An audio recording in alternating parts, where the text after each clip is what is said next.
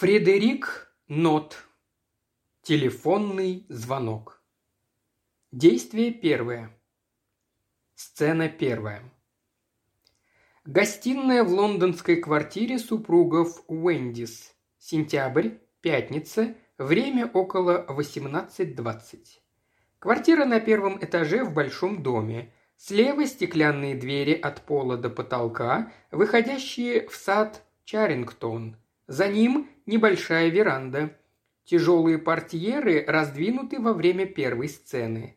С внутренней стороны стеклянных дверей – ставни. Они раскрыты и практически незаметны. Справа на переднем плане – камин. На стене над камином – зеркало. На заднем плане справа – дверь в спальню. В глубине сцены – небольшая прихожая. Слева от прихожей – вход в кухню. В центре прихожей в глубине – входная дверь. А в момент поднятия занавеса дверь закрыта. В двери автоматический замок. Когда дверь открывается, сквозь нее виден узкий проход, ведущий к двери подъезда направо. За проходом лестница на второй этаж, подъем справа налево. Лестница за дверью видна где-то на уровне пятой ступеньки. В прихожей справа от входной двери вешалка. На заднем плане слева шкаф – на верхних полках которого книги, а на нижней – бар с напитками и стаканами. Симметрично справа на заднем плане такие же полки, на которых стоят серебряные теннисные трофеи Тони. На верхней полке ракетка, а по обе стороны от полок на стене – теннисные фотографии. С левого края в глубине сцены – торшер. Слева на среднем плане – письменный стол – на нем телефон, адресная книжка и ежедневник. Кресло у письменного стола повернуто спиной к окнам. Под столом корзина для бумаг. Справа на среднем плане диван, слева от него табурет. За диваном продолговатый стол с сигаретницей, пепельницей и вазой с цветами. Слева на переднем плане кресло, за которым на небольшом столике корзина для рукоделия которой лежат чулки, ножницы и тому подобное. Перед диваном низкий журнальный столик круглой формы, в центре комнаты люстра, справа над камином два настенных светильника. Выключатели люстры и настенных светильников в прихожей, слева от входной двери. Выключатель торшера на самом торшере. В момент поднятия занавеса светильники еще не зажжены. Комната освещена дневным светом снаружи. Во время первой сцены Макса и Марго постепенно наступают сумерки, ярко горит камин, входная дверь закрыта. В момент поднятия занавеса Марго подает Максу стакан с виски.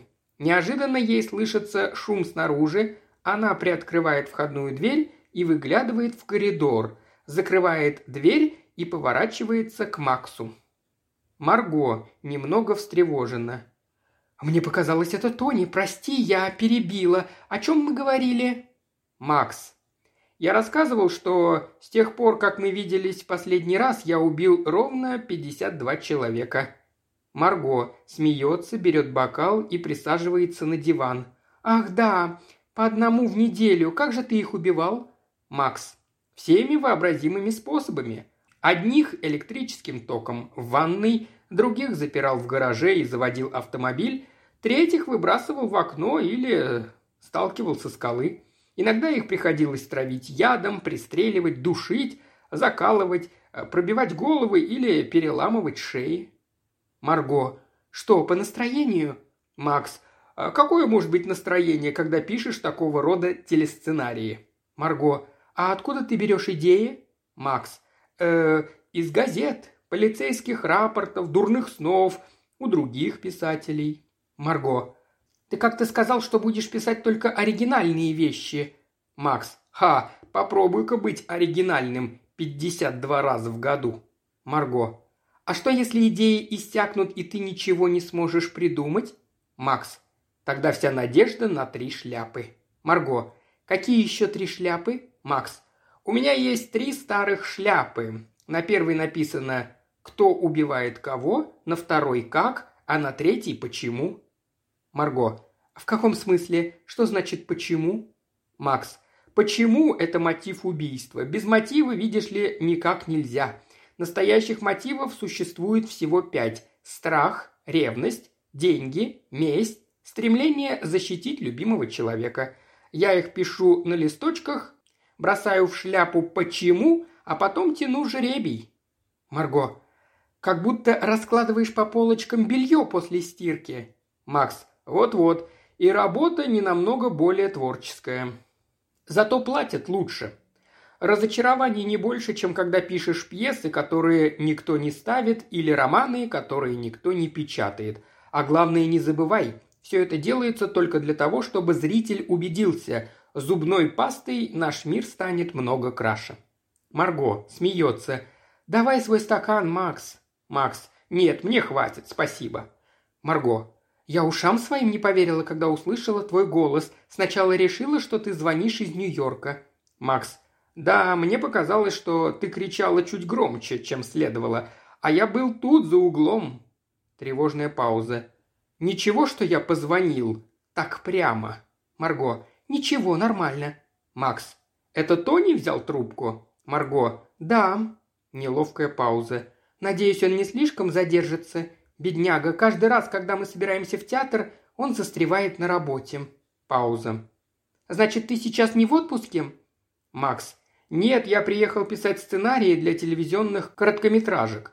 После этого я надеюсь, наконец, завязать с этим делом на целый год и засесть за роман. Должен же я когда-нибудь его написать. Марго. Очередной детектив? Макс. Надо писать о том, что хорошо знаешь. Между прочим, детектив сам по себе ничуть не хуже любого другого жанра. Надеюсь, у меня получится отличный роман, если времени хватит. Когда я летел сюда, прямо в самолете, мне пришла в голову любопытнейшая интрига. Представь, два близнеца, похожие как две капли воды, один живет в Париже, другой в Нью-Йорке, и вот они одновременно решают... Марго все больше нервничает и явно теряет интерес к разговору.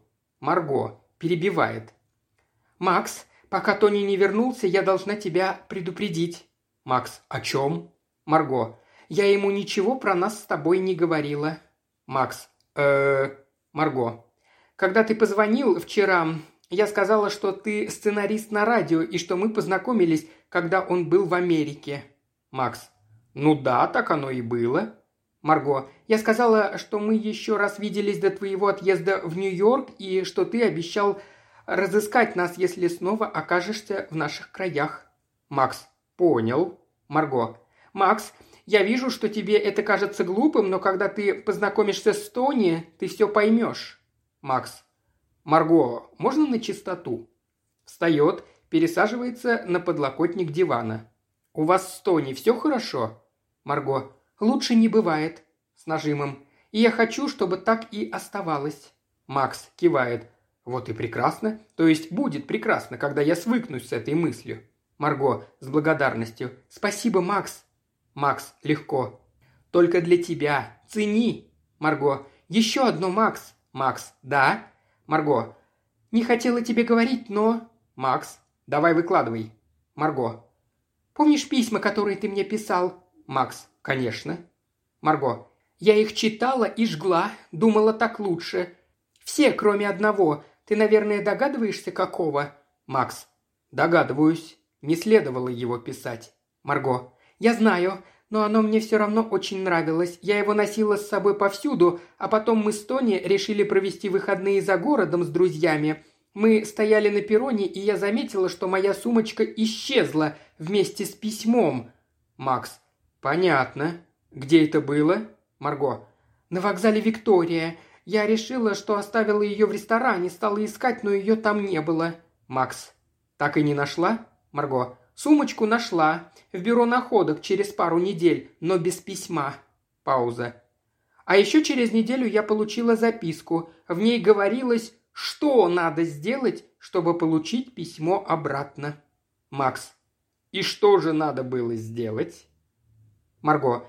Взять в банке 50 фунтов в купюрах по 5, а потом разменять их на мятые и потертые по одному. Там еще говорилось, что если я обращусь в полицию или расскажу об этом кому-нибудь еще, Письмо покажут моему мужу».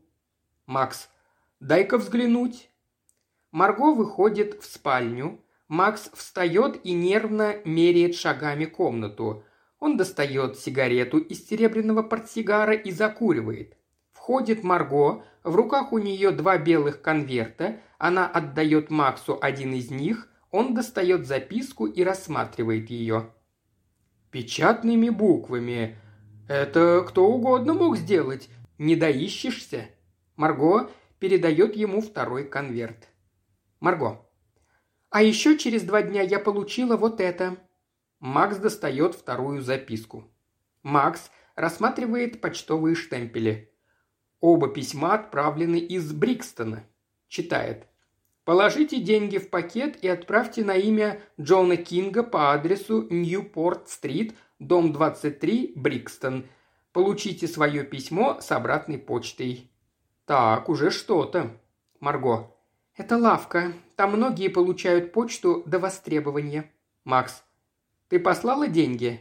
Марго. Да, но письма так и не получила. Я прождала две недели и решила туда съездить. В лавке сказали, что это имя им ничего не говорит, пакет был по-прежнему там, и никто его не вскрывал. Макс. Ну что ж. Макс вкладывает записки обратно в конверт и прячет к себе в бумажник. «Можно я их возьму?» Марго колеблется. «Возьми, если тебе нужно». Макс. «Ты рассказала Тони?» Марго. «Нет, я никому не рассказывала». Пауза. «Непонятно, почему этот тип не забрал деньги?» Макс. «Он, скорее всего, к тому времени уже сидел в тюрьме». Пауза. «Ты больше ничего от него не получала?» Марго. «Нет». Макс. «Дай мне знать, если что. Я его разыщу, он у меня читать разучится, не то что писать». Пауза. «Поэтому ты и просила, чтобы я больше не писал?» Марго. «Да, я была в жуткой панике. Боялась, что кто-то будет вскрывать и читать все твои письма». Макс. «Почему ты мне ничего не сказала?» Марго. «А что ты мог сделать? Предложил бы признаться во всем Тони и сообщить в полицию? Речь-то шла всего о каких-то 50 фунтах. Я решила, заплачу, и дело с концом». Макс. «Марго, ты собираешься когда-нибудь рассказать Тони про нас с тобой?» Марго в ужасе. «Нет, это невозможно, во всяком случае не сейчас». Макс. «Почему? Ты не думаешь, что так было бы лучше для всех?» Марго. «Макс, прошу тебя, я ведь знаю Тони, а ты нет». Макс. «Да уж, я, честно говоря, поеживаюсь при мысли о предстоящем знакомстве». Марго. «О, вы прекрасно поладите. Он сильно переменился в последнее время, стал образцовым мужем». Медленно и раздумчиво. «Это случилось ровно год назад». Макс. «Что это?» Марго. Тони как-то внезапно повзрослел, словно за одну ночь инфантильный, эгоистичный человек превратился в настоящего зрелого мужчину. Помнишь тот вечер, когда я пришла прощаться? Макс. Разве такое забудешь? Тони тогда уехал на какой-то турнир играть в свой теннис. Марго.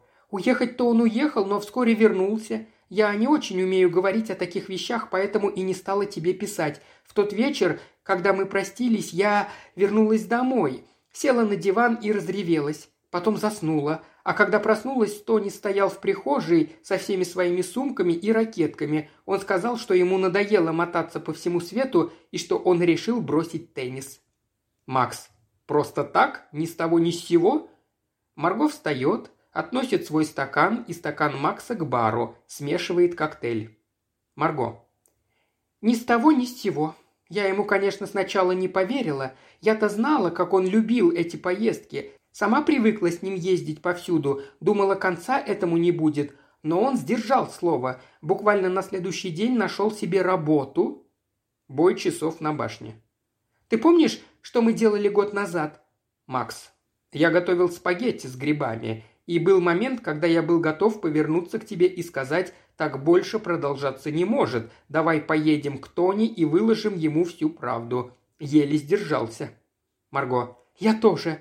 Мне так хотелось что-нибудь сказать, но я не могла. Стояла как дура со слезой на кончике носа. А что ты делал, когда я ушла?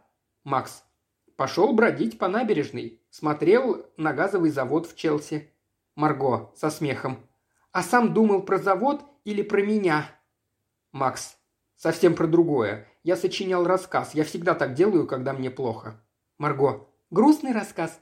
«Макс, наоборот. Мой герой, выдающийся писатель, приезжает из Америки с полными карманами денег, чтобы вырвать свою возлюбленную из лап ревнивого мужа.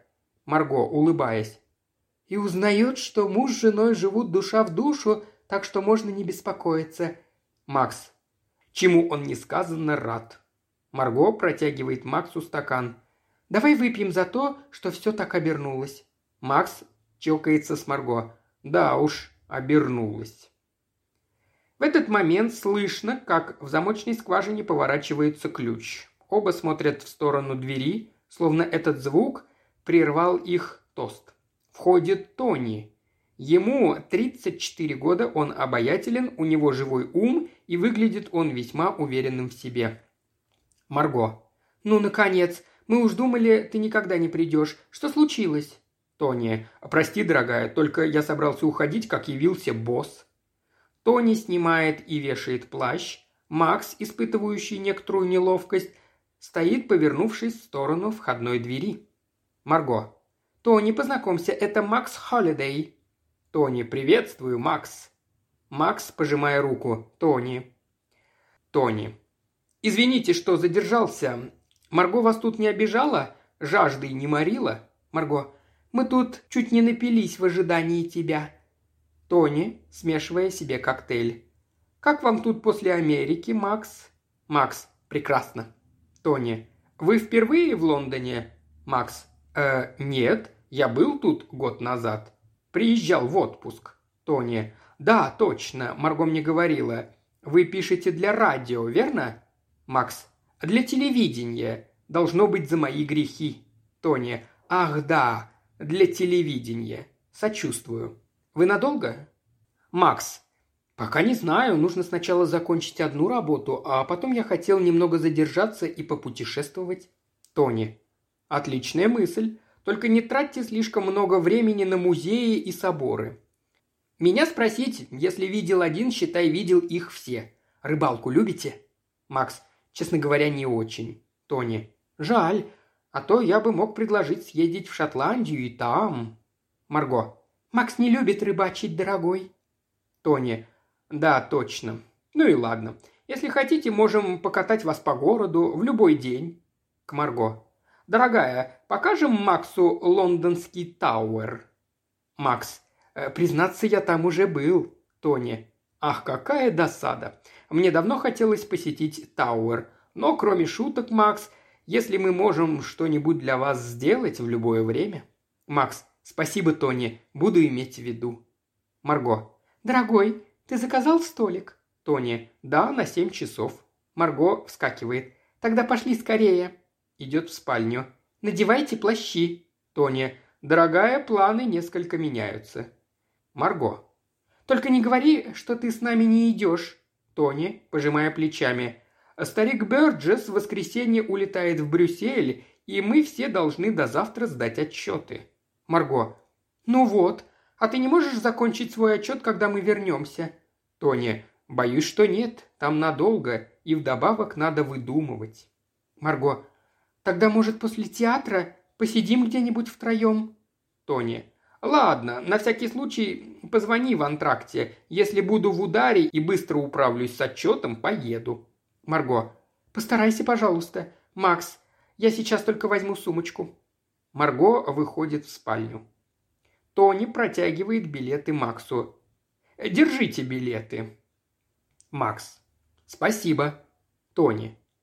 А боюсь, с моей стороны получилось очень некрасиво. Макс, ну что вы, хотя жаль, конечно, что вы не идете. Тони, приходите как-нибудь на ужин. Макс, спасибо, с удовольствием. Тони, кстати, а что вы делаете завтра вечером? Макс, завтра суббота, да вроде ничего. Тони в восторге. Великолепно. Тогда я вас приглашаю на мальчишник. Тут неподалеку. Макс озадачен. Мальчишник? Тони. «Да, мы устраиваем что-то вроде прощального ужина в честь американских теннисистов. Они тут выступали на разных европейских турнирах». Макс. «Но я же не имею никакого отношения к теннису». Тони. «Ну и что же? Зато к Нью-Йорку имеете». Марго возвращается из спальни, на ней плащ, в руках сумочка. «Дорогая, Макс завтра идет со мной на ужин». Марго. «А, прекрасно». Максу. «Заходите перед ужином, выпьем по глоточку». Тони. «Отличная мысль». Марго. Тони. «Кстати, ужин в смокингах?» Тони. «Да, в смокингах». Максу. «Вы не против?» Макс. «Я-то не против, но смокинг мой в чемодане, а чемодан еще не прибыл. Должны были доставить сегодня, но...» Тони обеспокоен. «О!» Пауза. «Можно, конечно, взять на прокат». Марго. «Не говори глупости, дорогой, не так уж это важно». Тони. «Минутку, у меня идея». Тони выходит в спальню, оставляя дверь открытой. Марго. «Вот теперь мы точно опоздаем». Макс. «Может вызвать такси?» Марго. «Не надо. Такси всегда можно поймать на улице». Бросает взгляд на дверь спальни. «Тони, нам пора!» Входит Тони, в руках у него смокинг. Тони. «Постойте. Вот, Макс, примерьте». Марго. «Господи, это еще что такое?» Тони, мой старый однобортный смокинг, по-моему, вполне сойдет. Макс неохотно снимает плащ. Макс. Если форма одежды имеет такое значение, может, мне не стоит туда идти? Тони. Чепуха. Тони помогает Максу надеть смокинг. Марго. Кошмарное старье и нафталином воняет. Макс. Говорят, писатели ради хорошего обеда или ужина готовы на все. Тони тесноват немного. Макс жестами показывает, что смокинг ему маловат, Марго помогает Максу раздеться, а Тони подает плащ. Марго. «Я тебе не позволю делать из Макса пугало, пусть идет в чем есть», – бросает смокинг Тони. Макс. «Мой чемодан должны доставить завтра. Будем надеяться, что успеют». Марго. «Макс, пошли, пока он не заставил тебя примерять брюки». Марго и Макс выходят. Тони стоит в дверях и провожает их. Тони. «Приятно вам провести время. Кстати, Макс...» Макс за сценой. «Да?» Тони.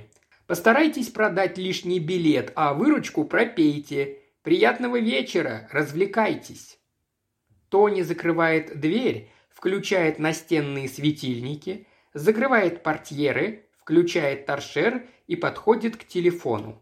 Несколько секунд смотрит на него, затем поднимает трубку и набирает номер. Через некоторое время в трубке слышится голос Лесгейта. Лесгейт в трубке. Алло. Тони. Алло. Хэмпстед 2837? Лесгейт в трубке. Да. Тони. А будьте добры, капитана Лесгейта. Лесгейт в трубке. «Я слушаю». Тони. «О, добрый вечер. Вы меня не знаете. Моя фамилия Фишер. Насколько я знаю, вы продаете автомобиль». Лесгейт в трубке. «Американский автомобиль». Тони. «Да-да, я видел его у вас в гараже. Сколько вы за него просите?» Лесгейт в трубке. «Тысячу сто». Тони. «Тысячу сто? Понятно. Автомобиль мне подходит, только цена не очень нравится». Лесгейт в трубке. Мне тоже не нравилась цена, когда я его покупал. Тони со смешком. А когда можно с вами встретиться? Лесгейт в трубке. Завтра во второй половине дня вас устроит? Тони. Боюсь, завтра у меня не получится. Пауза. Нет, не получится. А в воскресенье я уезжаю в Ливерпуль. Я надеялся... Вы не могли бы подъехать ко мне сегодня вечером? Лесгейт в трубке. А где вы живете? Тони. В районе Мейда Вейл. Я бы и не стал вас беспокоить, но просто я вывихнул колено. Лесгейт в трубке. Сочувствую. Ладно, давайте адрес. Тони. Чарингтон Гарденс, 61А. Лесгейт в трубке. Харингтон. Тони. Нет, Чарингтон. Лесгейт в трубке. Чарингтон. Тони. Именно. В метро поверните налево, тут пешком две минуты. Лесгейт в трубке. Я буду у вас приблизительно через час. Тони, через час? Как это любезно с вашей стороны. С тревогой. Кстати, вы пригоните автомобиль? Лесгейт в трубке. Боюсь, сегодня не смогу, потому что он... Тони с облегчением. Ничего, ничего. Я его хорошенько рассмотрел. Захватите с собой все документы. Лесгейт в трубке. Разумеется. Тони. Надеюсь, мы сможем обо всем договориться прямо здесь и сейчас, если, конечно, вы значительно скинете цену. Лесгейт в трубке. Боюсь, это невозможно. Тони. Хм. Посмотрим, что вы скажете после пары рюмок. Лесгейт в трубке весело смеется. Тони тоже смеется. Ну, до встречи. Лесгейт в трубке. До встречи. Вешает трубку. Тони вешает трубку. Капитан Лесгейт. Занавес. Сцена вторая. Там же, спустя час. Комната мягко освещена торшером и настенными светильниками. На табурете пара белых нитенных перчаток. При поднятии занавеса Тони выходит из спальни. Он выносит старый кожаный чемодан и аккуратно ставит его к стене слева от бара. Оглядывает комнату. Некоторое время смотрит на белые перчатки, потом относит их к дивану и бережно кладет на левый подлокотник. Любуется результатом. Идет в спальню. В это время раздается звонок в дверь. Он разворачивается и, притворно хромая, идет открывать. На пороге Лесгейт, одетый в плащ. Лесгейт. «Мистер Фишер?»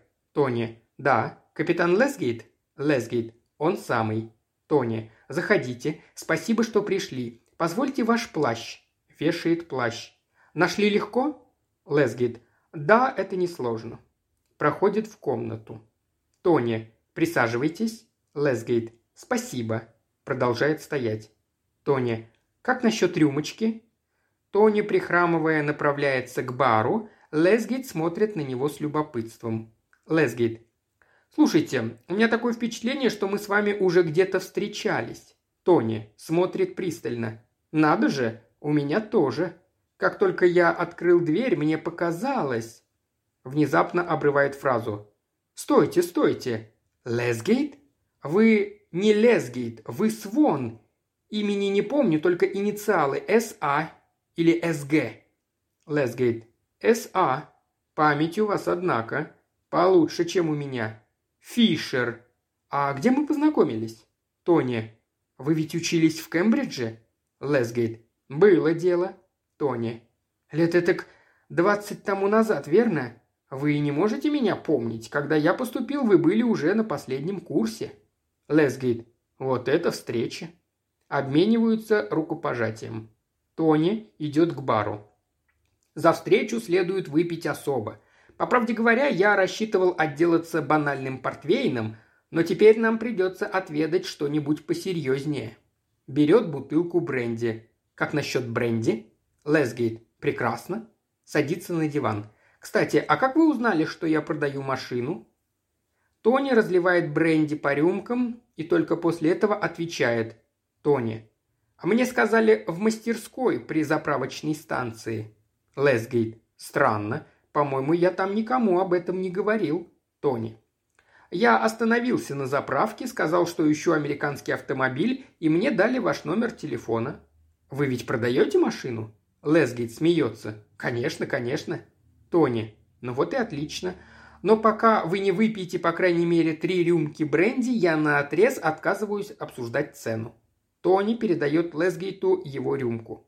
Лесгейт берет рюмку. «Должен вас предупредить, сколько бы я ни выпил, сговорчивее не стану. Тони, я тоже». Смеются. Лесгейт. «По-моему, я вас видел и после Кембриджа. Тони. В Уимблдоне бывали?» Лесгейт. «Ах, вот оно что! «Так вы Уэндис, Тони Уэндис!» – озадачен. «А при чем же тут Фишер?» Тони насмешливо. «А при чем тут Лесгейт?» Лесгейт смущен. «Хотите сигару?» Лесгейт достает трубку. «Я, если не возражаете, предпочитаю трубку». Тони некоторое время колеблется, словно сбитый с толку, потом, глядя в сторону, говорит. «Тони, изменили старые привычки?» Лесгейт. То есть? Тони подходит к стене и снимает с нее фотографию, на которой изображена группа молодых людей за обеденным столом. Тони. Помните, в колледже вы любили курить весьма дорогие сигары? Постойте-ка, по-моему, у меня есть ваша фотография. Показывает Лесгей ту фотографию. Да, вот старый снимок. Вы на выпускном вечере. Вы вот тут справа, самой здоровенной сигарой, какую только можно было найти. Лесгейт приятно удивлен. «Ха, это первый и последний банкет, на котором я присутствовал. Я здесь выгляжу просто каким-то головорезом». Тони, развеселившись, «Точнее не скажешь». Вешает картину на место. «Конечно, я вас помню из-за выпускного бала». Пауза. «Вы ведь тогда были казначеем, верно?» Лесгейт. «Почетным казначеем. Вот и устраивал все эти сборища». Тони. «Точно. И во время выпускного бала пропали какие-то деньги, верно?» Тони садится на диван. Лесгейт. «Да, около сотни фунтов. Я оставил деньги в шкатулке у себя в кабинете, а утром их там уже не было. До сих пор в жар бросает, как вспомню. Тони. Деньги, кажется, украл привратник. Лесгейт. Ну да, бедняга Альфред. Он вечно влипал в какие-то истории. Шкатулку обнаружили у него в саду. Тони. Да, но только пустую. Деньги так и не нашлись. Лесгейт возвращает фотографию Тони. Лесгейт. Боже мой, двадцать лет прошло. Тони. Чем вы сейчас занимаетесь? Пауза. Лесгейт. Торгую недвижимостью. Переводя разговор на другую тему. Я не очень внимательно слежу за теннисом. Вы в этом году играли в Уимблдоне? Тони. Нет, я бросил теннис. А может, это теннис бросил меня? В какой-то момент понимаешь, что надо как-то устраивать свою жизнь? Хотя жаловаться грех, я теннису многим обязан. Три раза объехал вокруг света. Лесгейт. Вас, я думаю, повсюду встречали как кинозвезду? Тони. Кинозвездам другие деньги платят. Лесгейт. Это верно. Тони. А мне, конечно, удавалось немного экономить на том, что выдавалось на расходы. За семь лет отложил чуть больше тысячи фунтов. Совсем немного по сравнению с гонорарами кинозвезд. Лесгейт. А сейчас вы чем занимаетесь? Наверстываете упущенное? Тони. Продаю спорттовары. Не слишком прибыльно, но остается много свободного времени. Лесгейт оглядывает комнату. Должен сказать, гнездышко у вас весьма уютное. Тони скромно. У жены есть деньги, иначе я бы не стал покупать вашу машину за тысячу фунтов. Лесгейт. Тысячу сто. Те, у кого есть деньги, не ценят своего счастья, а я вот решил довольствоваться тем, что имею. Пауза. Тони задумчиво. Можно, конечно, и жениться ради денег. Пауза. Лесгейт. Да, некоторые так и устраиваются. Тони. Тихо. Я, например. Пауза. Лесгейт со смешком. Вы хотите сказать, девушка, которую вы полюбили, оказалась богатой? Тони. Нет. Пауза. Я всегда хотел жениться ради денег. Другого пути к обеспеченной жизни у меня не было. Я был первоклассным теннисистом, разъезжал по всему свету, вращался среди богачей, меня знали, ну и решил, что пока ветер попутный, не следует упускать свой шанс. Чуть было не женился на бостонской толстушке с пятью миллионами долларов. Дело дошло даже до фотографий в газетах, но в последний момент она меня бросила ради наследника сети супермаркетов. Просто поразительно, как богачи липнут друг к другу. Пришлось довольствоваться партией поскромнее, и это оказалось куда проще. Я женился на одной из своих болельщиц. Пауза. Лесгейт. Вы со всеми так откровенны? Тони. Я вас шокировал? Лесгейт. Нет, я всегда восхищался людьми, которые твердо знают, чего хотят. Тони. Знать, чего вы хотите, недостаточно. Надо знать, за что вы готовы платить. Все имеет свою цену. Те, кто клюет на дешевизну, как правило, пролетают, а я научился не жадничать и платить дорого за то, что мне действительно нужно. И обычно все получается так, как я хочу. Лесгейт. Не сомневаюсь. Смотрит на часы. У меня не очень много времени. Тони.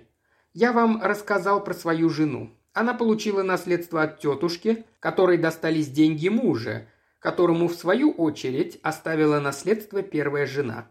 Конечно, переходя из рук в руки, деньги таяли, но все же осталось совсем немало. Лесгейт шутливо. Вы говорили, что женились ради денег, а она-то ради чего за вас вышла? Тони, просто. Она вышла за звезду большого тенниса. У продавца спорттоваров не было бы никаких шансов. Лесгейт. Но вы же бросили теннис, а она вас нет. Пауза. Тони. Чуть было не бросила. Тони приподнимается с видимым усилием. Лесгейт встает.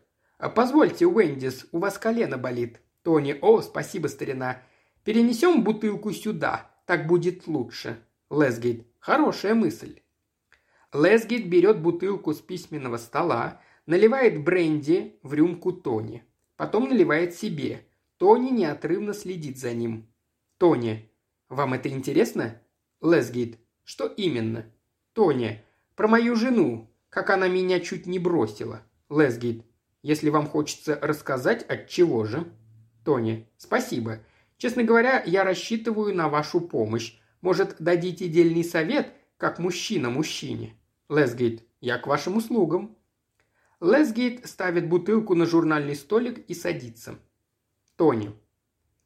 После женитьбы я продолжал ездить на соревнования, и Марго повсюду ездила со мной.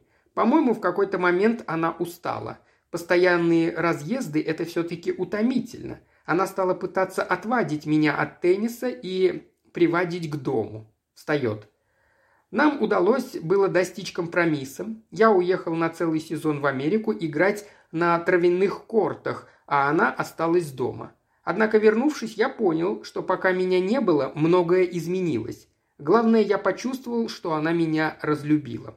Начались телефонные разговоры, которые резко обрывались, стоило мне войти в комнату. Появилась какая-то школьная подруга, которую она стала время от времени навещать. Однажды мы поссорились. Я хотел поехать на какой-то турнир, а она, как обычно, не хотела меня отпускать. Я был в спальне, зазвонил телефон. Дело, похоже, было срочное. А после этого звонка ее словно подменили. Она не только не пыталась больше меня удержать, наоборот, чуть ли не требовала, чтобы я поехал на соревнования. Я взял ракетки, бросил дорожную сумку в багажник и уехал. Пауза. Остановил машину на соседней улице, вернулся к дому пешком и стал ждать. Через десять минут она вышла из дома и села в такси. Я поймал другое и поехал следом. Пауза. Школьная подруга жил в маленькой квартире в Челси. Я видел через окно, как он готовил спагетти на газовой плите. Они говорили мало, но на редкость хорошо смотрелись вместе. Знаете, когда двое любят друг друга, это сразу видно. Я ушел. Стал думать, что будет, если она меня бросит. Прежде всего придется зарабатывать себе на жизнь. Я вдруг осознал, насколько я от нее завишу. В пору своих спортивных успехах я привык к роскоши, но теперь вернуться в большой теннис было нереально. Не хватало только потерять и ее. Кажется, никогда еще мне не было так страшно. Я зашел в пивную, уселся в углу и стал пить. Ну и думал о всяком разном. Я придумал три разных способа его прикончить. Я даже подумывал убить и ее. Эта идея даже показалась мне гораздо более удачной. Я сидел и думал, как бы получше это устроить. И тут я увидел. В общем, меня осенило. Пауза. На турнир я в итоге не поехал, а когда вернулся домой, она сидела на том самом месте, где сейчас сидите вы. Я сказал, что решил бросить теннис и остаться с ней. Пауза. Лесгейт. И что же дальше? Тони резко меняет тон. Вскоре выяснилось, что мне вовсе незачем было так суетиться. Ужин со спагетти оказался своего рода любовным прощанием, Дружка отозвали обратно в Нью-Йорк. Лесгейт. Так он американец? Тони. Да. Оттуда стали приходить длинные любовные письма. Приходили они обычно по четвергам. Она их сожгла. Все, кроме одного. Это единственное письмо она перекладывала из сумочки в сумочку. Она с ним не расставалась. Я чуть с ума не сошел. Так мне хотелось его прочесть.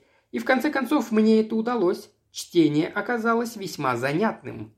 Лесгейт. То есть вы его просто выкрали? Тони. Не просто. я еще и написал ей две анонимные записки с предложением выкупить письмо. Лесгейт. Зачем? Тони. Я надеялся, что это вынудит ее открыться, рассказать мне правду, но этого не произошло, и письмо я оставил себе. Тони достает бумажник, раскрывает его, и из него на диван выпадает письмо. Лесгейт берет письмо и рассматривает конверт. Лесгейт. «Зачем вы все это рассказываете мне?» Тони. «Потому что вы единственный, кому я могу доверять».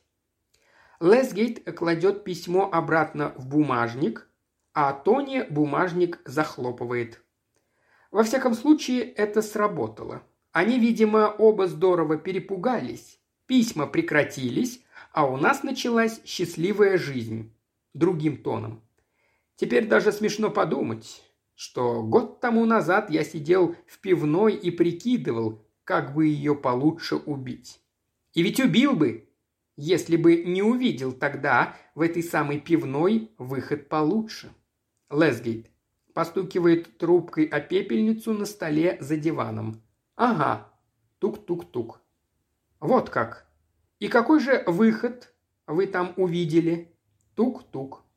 Тони, тихо. Я увидел вас. Долгая пауза. Лесгейт медленно разворачивается к Тони. Меня?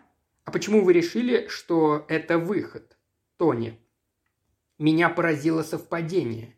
Понимаете, всего за неделю до этого я был на встрече выпускников, и разговор зашел о вас. Кто-то рассказывал, как вы во время войны попали под трибунал и провели год в тюрьме. Вот это была новость. Впрочем, в колледже многие были уверены, что старина Свон рано или поздно угодит в тюрьму, учитывая ту историю со шкатулкой и пропавшими деньгами. Лесгейт. А это еще здесь при чем? Тони, смеясь. Дорогой мой, никто не сомневался, что деньги взяли вы. Бедняге Альфреду просто не повезло. Лесгейт. Ну что ж, спасибо за угощение. Весьма любопытно было послушать про вашу семейную жизнь. Идет в прихожую. Надо полагать, машину вы теперь покупать не будете. Тоня. А вам совсем не интересно, зачем я вас сюда зазвал?» Лесгейт, возвращаясь из прихожей. «Признаться, вы меня заинтриговали». Во время последующего монолога Тони встает с дивана. Он перестал хромать, он достает носовой платок, стирает отпечатки пальцев с фотографии встречи выпускников и возвращает ее на место на стене. Потом тщательно вытирает пепельницу, часть стола и бутылку бренди. Заходит за стол, берет пепельницу, вытряхивает ее в камин и снова протирает носовым платком. Подходит к Лесгейту, берет его стакан, протирает и ставит на журнальный столик. Тони. Когда я увидел вас в пивной, у меня тотчас возник план. Всего за несколько месяцев до этого мы с Марго составили завещание. Там все коротко и ясно. Если со мной что-то случится, все имущество остается ей. А если что-то случится с ней, то мне. У нее чуть больше 90 тысяч фунтов. В основном инвестиции, до них очень легко добраться. Проблема именно в этом. В случае ее смерти подозрение первым делом падет на меня. Мне необходимо алиби и крепкое алиби. И вот тут я увидел вас. Меня всегда занимало, что происходит с людьми, когда они выходят из тюрьмы. Ну, вроде вас. Могут ли они устроиться на работу? Помогают ли им старые друзья? А если у них нет никаких друзей? Мне стало так любопытно, что я принялся за вами следить. В тот вечер я незаметно последовал за вами до самого дома. Будьте добры, ваш бокал. Благодарю. И с тех пор глаз с вас не спускаю. Лесгейт. Зачем? Тони. Я надеялся, что рано или поздно я вас на чем-нибудь поймаю и смогу...» Лесгейт. «Шантажировать?» Тони. «Скажем, оказать на вас влияние. Через несколько недель ваш образ жизни стал мне понятен, и дело пошло значительно легче». Лесгейт. «Сомневаюсь, чтобы это было очень увлекательно». Тони. «Первое время не очень, вы правы. Но вы же знаете, как это бывает. Стоит только начать, а там чем дальше, тем интереснее. Я узнал о вас столько, что в какие-то минуты мне даже казалось, что вы стали моей собственностью. Лесгейт. Приятное должно быть ощущение. Тони. По понедельникам и четвергам вы неизменно ходите на собачьи бега. Я и сам стал там играть, чтобы быть к вам поближе. Вы сменили фамилию на Адамс. Лесгейт. Да, фамилия Свон мне надоела, но ведь это еще не преступление. Тони. Нет, боже упаси. Вы постоянно бывали в небольшом частном клубе в Сохо с довольно странным названием. Припоминает. Хорошенькое дельце, вот как он назывался. Недавно полиция его прикрыла, кого-то там, кажется, застукали с наркотиками. Лесгейт обыденным тоном. «Не знаю, не слышал. Лично я ходил туда ужинать. Это тоже не преступление». Тони. «Разумеется, нет. В сущности, у вас вообще не было ничего по-настоящему преступного. Я уже начал было отчаиваться, но в один прекрасный день вы исчезли. Я позвонил вашей квартирной хозяйке и сказал, мистер Адамс задолжал мне пять фунтов. И тут выяснилось, что это сущая мелочь по сравнению с тем, что мистер Адамс задолжал ей – арендную плату за целых шесть недель. Мало того, он взял займы 55 фунтов у ее лучшего квартиранта и не вернул. А ведь мистер Адамс всегда казался настоящим джентльменом. Это, похоже, огорчало ее больше всего. Лесгейт. Да, это всегда их больше всего огорчает. Лесгейт подходит к журнальному столику, чтобы взять бутылку бренди. Тони кладет перчатки на подлокотник дивана. «Дружище, если хотите выпить, наденьте, пожалуйста, перчатки». Лесгит бросает взгляд на перчатки, но не надевает их. «Благодарю заранее». «На чем мы остановились?» «Ах да, на том, что я вас потерял из виду, а потом нашел на собачьих бегах и выследил, где вы поселились, в Белсайз парк. Там мистер Адамс превратился в мистера Уилсона. В июле прошлого года мистер Уилсон покинул Белсайз, задолжав за 15 недель и несколько улучшив свое материальное положение благодаря непродолжительному знакомству с некой э, мисс Уоллес. Вы встречались с мисс Уоллес по средам и воскресеньям. Она была в вас влюблена, не так ли? Наверняка была уверена, что вы отпустили такие красивые усы только для того, чтобы сделать ей приятное. Бедная мисс Уоллес. Лесгейт. Весьма любопытно. Продолжайте. Тони. Июль, август, сентябрь. В этот период вы часто появляетесь в доме 127 по Карлайл Корт. Там живет некая мисс Ван Дорн. От покойного мужа ей остались две гостиницы и большой доходный дом с мебелированными комнатами. Тут капитану Лесгейту есть чем поживиться. Беда в том, что миссис Ван Дорн любит, когда за ней красиво ухаживают, а это весьма дорогое удовольствие. Вероятно, поэтому вы уже больше месяца и пытаетесь продать ее автомобиль. Лесгейт. Мисс Ван Дорн сама просила меня об этом. Тони. Знаю. Я звонил ей до вашего прихода. Она просила 800. Пауза. Лесгейт неподвижен. Лесгейт, как ни в чем не бывало. Где тут ближайший полицейский участок? Тони. Напротив церкви. Две минуты ходу. Лесгейт. Я, пожалуй, туда наведаюсь. Тони. И что вы им расскажете? Лесгейт. Все. Тони. Все-все? И про мистера Адамса, и про мистера Уилсона? Лесгейт. Нет, просто расскажу, что вы пытаетесь меня шантажировать, чтобы... Тони. Чтобы что? Лесгейт.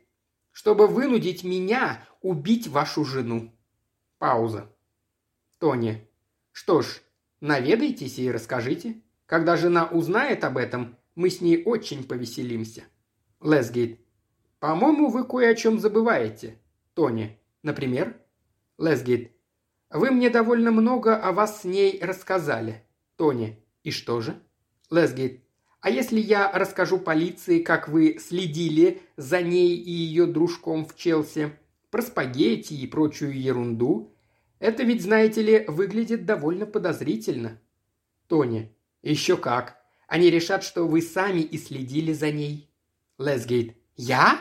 А мне-то зачем следить за вашей женой? Тони. А зачем вы украли у нее сумочку? Зачем писали эти записки? Зачем шантажировали? Вы сможете доказать, что это не вы? А что это сделал я, тем более не сможете. Тут все будет зависеть от того, кому поверит полиция, вам или мне. Лесгейт заинтересован. Им придется изрядно помучиться. А вы что им скажете? Тони. Что вы явились сюда нынче вечером, выпивши, и пытались занять у меня денег под предлогом того, что мы вместе учились. Я отказал, и тогда вы понесли какую-то чушь о каком-то письме, которое якобы компрометировало мою жену, и предлагали его у вас купить. Я дал вам денег, все, что было при мне, а вы отдали мне письмо, на котором теперь ваши отпечатки пальцев. Помните? Достает бумажник из кармана и показывает Лесгейту. Потом вы сказали, что если я заявлю на вас в полицию, вы им расскажете какую-то безумную историю, будто бы я склонял вас убить мою жену. Только прежде чем действовать, старина, взвесьте все как следует. Я человек довольно известный, так что в газетах появятся фотографии. И ваши тоже. Рано или поздно в полицию явится делегация квартирных хозяек и их почтенных квартирантов, чтобы поведать о вашем моральном облике, а заодно попытаться взыскать с вас то, что вы им задолжали. Кроме того, кто-нибудь наверняка видел вас вместе с мисс Уоллес. Пауза. Вы-то старались особенно с нею вместе не светиться, это я заметил. Вы всегда встречались в укромных местечках, где никто не мог бы вас узнать, вроде той маленькой чайной в Пимлико. Лес это она так хотела, не я, Тони. Забегаловка была довольно убогая. Мисс Ван Дорн туда не приведешь. Кстати, а мисс Ван Дорн в курсе про мистера Адамса, мистера Уилсона – а заодно и про мисс Уоллес. Вы ведь собираетесь жениться на миссис Ван Дор, не так ли? Лесгейт. В проницательности вам не откажешь, Тони. Просто у меня было время все обдумать. Представьте себя на моем месте. Поэтому я и знаю, что вы согласитесь. Лесгейт. С чего это, интересно, вы взяли, что я соглашусь? Тони. По той же самой причине, которая заставляет осла двигаться вперед, а не назад, когда сзади кнут, а впереди морковка. Долгая пауза. Лесгейт. Что у вас в качестве морковки? Долгая пауза. Тони пристально смотрит на Лесгейта. Тони. Тысяча фунтов наличными. Долгая пауза. Лесгейт поднимает глаза на Тони, их взгляды встречаются. Лесгейт. За убийство? Тони. За несколько минут работы. Всего-то навсего.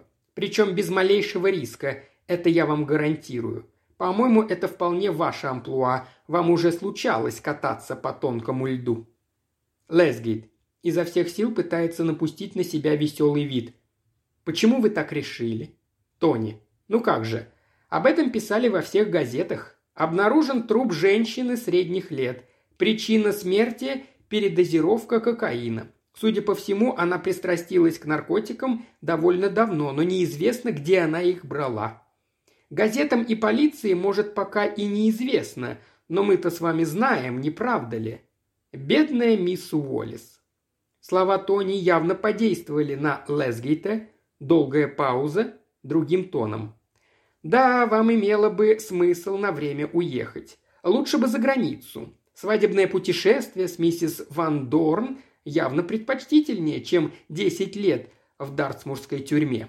С моей тысячей фунтов вы сможете без труда сделать ей предложение, и тогда сами убедитесь, иметь собственные деньги в семье – совсем другое дело. Лесгейт насмешливо. «И где же эта тысяча?» Тони, серьезно. «В маленьком дипломате, в камере хранения». Пауза. Лесгейт, где именно? Тони, Здесь, в Лондоне. Мы с вами, разумеется, больше не увидимся. Как только вы выполните свою миссию, я пришлю вам квитанцию от камеры хранения и ключ от чемоданчика». Тони открывает ящик письменного стола и при помощи носового платка достает пачку однофунтовых купюр. Кидает пачку на диван. Можете взять эту сотню фунтов в качестве аванса. Лесгит смотрит на деньги, но не притрагивается к ним. Лесгейт все еще скептически. Сыщикам достаточно отследить любую из этих банкнот, чтобы выйти на вас. Будем болтаться на одной виселице. Тони, не будем. Они ничего не отследят. Я целый год разменивал по 20 фунтов в неделю по пятерке, а потом пятерки по одному. Лесгейт встает, переходит к столу. Можно взглянуть на выписку из вашего банковского счета? Тони, прошу вас. Тони достает из ящика банковский отчет, открывает его и держит так, чтобы Лесгейту было видно. Лесгейт протягивает руку. «Не прикасайтесь!» Лесгейт покажите предыдущую страницу. Тони переворачивает страницу назад. За год ваш баланс понизился более чем на тысячу фунтов. Как вы это объясните, если полиция заинтересуется? Тони с улыбкой. Я два раза в неделю играю на собачьих бегах. Лесгейт. А если они выйдут на вашего букмекера? Тони. У меня нет букмекера. Я так же, как и вы, всегда делаю ставки через тотализатор. Пауза. Вы удовлетворены?» Долгая пауза. Лесгейт стоит у письменного стола спиной к окнам. Тони стоит лицом к нему по другую сторону стола. Лесгейт. Когда? Тони. Завтра вечером. Лесгейт. Завтра? Это исключено, я должен все обдумать. Тони. Совершенно незачем. Я уже все обдумал и придумал. Это должно произойти завтра. Лесгейт. Где? Тони. Приблизительно там, где вы сейчас стоите. Лесгейт осознает сказанное после существенной паузы. Лесгейт спокойно. Как? Тони. Завтра вечером мы с Холидеем, это ее американский дружок, пойдем на мальчишник неподалеку отсюда. Жена останется дома одна. Она рано ляжет в постель и будет слушать субботний радиотеатр – она всегда его слушает, когда меня нет дома. Ровно без двадцати трех одиннадцать вы войдете в квартиру. Идет в прихожую. Вы найдете ключ от входной двери под ковром на лестнице, вот здесь. Тони распахивает входную дверь и оставляет ее широко открытой. Оглядывается, чтобы убедиться, что за ним никто не следит, затем указывает на одну из ступенек, хорошо просматривающаяся сквозь входную дверь. Затем входит и закрывает дверь. Лесгейт. Пятая ступенька. Тони. Точно. Сразу пройдете к окну и спрячетесь за портьерой. Пауза. Ровно без двадцати одиннадцать я пойду звонить своему боссу. По ошибке наберу не тот номер и позвоню сюда. Только и всего. Пауза. Когда телефон зазвонит, вы увидите свет под дверью спальни. Затем дверь откроется, и здесь тоже станет светло, так что не двигайтесь, пока она не возьмет трубку. Пауза. Шума должно быть как можно меньше. Пауза. Когда дело будет сделано, тихонько свистните в трубку и сразу же ее повесьте. Говорить ничего не надо. Я тоже не скажу ни слова. Когда я услышу ваш свист – я нажму на рычаг и наберу уже правильный номер. Поговорю с боссом, как ни в чем не бывало, и вернусь в гостиную. Лесгейт оглядывается. Что дальше? Тони берет кожаный чемодан. Тони. Вы найдете здесь этот чемодан. В нем будет кое-что из моей одежды для химчистки. Откроете чемодан и вывалите одежду на пол. Тони берет чемодан, относит его обратно к камину и ставит на пол указывает на каминную полку, где стоят его спортивные трофеи. Сложите в чемодан сигаретницу и несколько кубков. Закройте крышку, но не защелкивайте замки. Пауза. Оставьте его там, где он сейчас стоит. Лесгейт. Как будто пришлось бежать в спешке? Тони. Именно так. Теперь дверь на веранду. Если она будет заперта, отоприте и оставьте открытой. Пауза. Затем уйдете точно тем же путем, каким пришли. Лесгейт указывает на входную дверь. Через эту дверь? Тони. Да. Самое важное, не забудьте ее запереть и положить ключ на прежнее место. Лесгейт. Под ковер на лестнице? Тони. Да. Лесгейт осматривает комнату в недоумении. Лесгейт. А что, по-вашему, должна подумать полиция? Тони. Что вы проникли сюда через стеклянную дверь с веранды. Вы думали, что в квартире никого нет, взяли чемодан и приступили к работе. Жена услышала шум и зажгла свет. Вы увидели свет под дверью и спрятались за портьеру. Когда она вошла, вы набросились на нее, чтобы не дать ей закричать. Когда же вы осознали, что убили ее, испугались, в панике бросили добычу и удрали через сад. Лесгейт встает. «Минуточку. Если я вошел через стеклянную дверь, ведь она могла быть заперта?» Тони. «Какая разница? Как они об этом узнают? Жена любит гулять в саду перед сном, а потом часто забывает запереть эту дверь. По крайней мере, так я скажу полиции». «Но ведь она может сказать, что...» Пауза. Тони. Она уже ничего не сможет сказать. Пауза. Смысл сказанного не сразу доходит до Лесгейта. Лесгейт. А почему мне и вправду не уйти через сад? Тони. Потому что вам пришлось бы перелезать через железные ворота. Вас могут увидеть и что-то заподозрить. Лесгейт поворачивается к входной двери. Хорошо. Я выхожу из квартиры, кладу ключ под ковер на лестнице и выхожу из подъезда на улицу. А если дверь в подъезд заперта, как я сюда попаду? Тони. Подъезд никогда не запирается. Лесгейт. В котором часу вы вернетесь? Около двенадцати. Я приведу с собой Холидея. Пропустить по стаканчику. Так что ее мы обнаружим вместе. Мы вообще все это время проведем вместе. Это мое алиби. Лесгейт осматривает комнату, пытаясь представить то, что должно произойти. Он медленно подходит к входной двери, приоткрывает ее и выглядывает сквозь щель на лестницу. Через несколько секунд закрывает дверь и поворачивается к Тони. Лесгейт, вы кое-что упустили. Тони, что именно? Лесгейт, когда вы вернетесь вместе с этим, как его, Холидеем, как вы попадете в квартиру?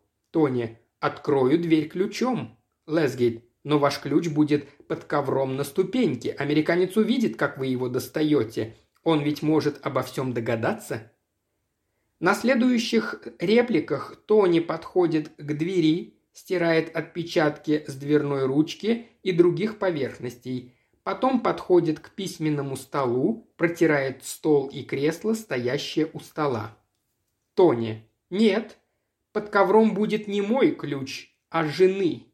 Он лежит у нее в сумочке. Я возьму его оттуда и спрячу под ковром перед уходом. Она-то никуда выходить не собирается, поэтому не заметит, что ключа нет. А когда мы с Холидеем вернемся, я открою дверь своим ключом. Потом, пока он будет осматривать сад или еще что-нибудь, я достану ключ из-под ковра и положу обратно в сумочку до прихода полиции. Лесгейт. Сколько всего ключей от этой двери? Тони. Два. Ее и мой. Звонит телефон. Тони медлит, раздумывая, ответить или нет. Потом заходит за письменный стол, становится лицом к Лесгейту и спиной к окну. Поднимает трубку. Как только Тони поднимает трубку, Лесгейт берет с кресла перчатки и надевает их. Затем движется по комнате в такой последовательности. Открывает дверь спальни и всматривается в нее. Включает свет в спальне и, оставив дверь широко открытой, подходит к выключателю и гасит люстру. Потом выключает торшер, так что комната теперь освещена только из спальни подходит к портьере за спиной Тони и заглядывает за нее. Раздвигает портьеры, отпирает стеклянную дверь, приоткрывает ее и выглядывает в сад. Затем дважды открывает и закрывает стеклянную дверь, словно проверяя, не скрипит ли она. Запирает стеклянную дверь и задергивает портьеры – включает торшер и остальные осветительные приборы, идет в спальню, выключает там свет и закрывает дверь. Затем подходит к дивану и внимательно смотрит на пачку денег. К этому моменту Тони уже вешает трубку и смотрит на него. Телефонный разговор между Тони и Марго. Ее голос слышен в трубке, она оживлена и весела. Тони. «Алло?» Марго. «Тони, это я!» Тони обрадованно. «Привет, дорогая, как дела?» Марго с большим воодушевлением. «Чудесно! Пьеса «Сплошные ужасы», мы тут так веселимся!» Тони. «Надо же! То есть очень рад за вас!» Марго. «Как ты там?» Тони. «Борюсь со сном», – зевает. Только что сварил себе кофе, чтобы не заснуть. «Дорогая, минутку, кажется, кто-то пришел». Лесгейту прикрывает трубку дверью. «Осторожно, вас могут увидеть через окно в спальне». Марго. «Извини, дорогая, ложная тревога». Марго. «Ты ведь к нам подъедешь?» Тони. «Боюсь, что нет. Этот проклятый отчет, тут еще работы непочатый край». Марго искренне расстроена. «Ох, Тони, никогда у нас не получается!» Тони. «Ничего, когда-нибудь получится». Марго. «Послушай, милый». Тони. «Да». Марго. «Может, это выглядит ужасно некрасиво, но ты не против, если мы с Максом куда-нибудь зайдем после театра, видишь ли?» Тони. «Конечно, я не против. Ты хочешь пойти потанцевать?» Марго. «Это было бы чудесно». Тони. Можете пойти в клуб к Джерри, Марго. А нас туда пустят? Тони, назови мое имя. Не знаю, как насчет оркестра, но кормят там отменно. Марго. А ты? Тони. Открыл банку мясных консервов. Марго. Бедняжка. Тони. Кстати, едва вы ушли, позвонила Морин. Приглашает нас на ужин в среду. У тебя в еженедельнике что-то записано в среду вечером, но я не могу разобрать. Смотрит в еженедельник на письменном столе. Что-то вроде Ал Бен Толл. Кто это? Еще один воздыхатель? Марго. Альберт Холл, дурачок. Тони. Ах, Альберт Холл. Ну, конечно. Просто замечательно, что не придется идти к Морин. Терпеть не могу ее стрипню. Марго. Звонок. Мне надо бежать. Тони. Пока, дорогая. Развлекайтесь. Смотрит на Лесгейта. Ну что? Лесгейт, тихо кивая. Договорились. Занавес. Уважаемый слушатель, ты прослушал ознакомительный фрагмент аудиокниги. Желаешь продолжить слушать аудиокнигу? Тогда подписывайся на канал Ильи Кривошеева на Бусте. Ссылка на канал в описании.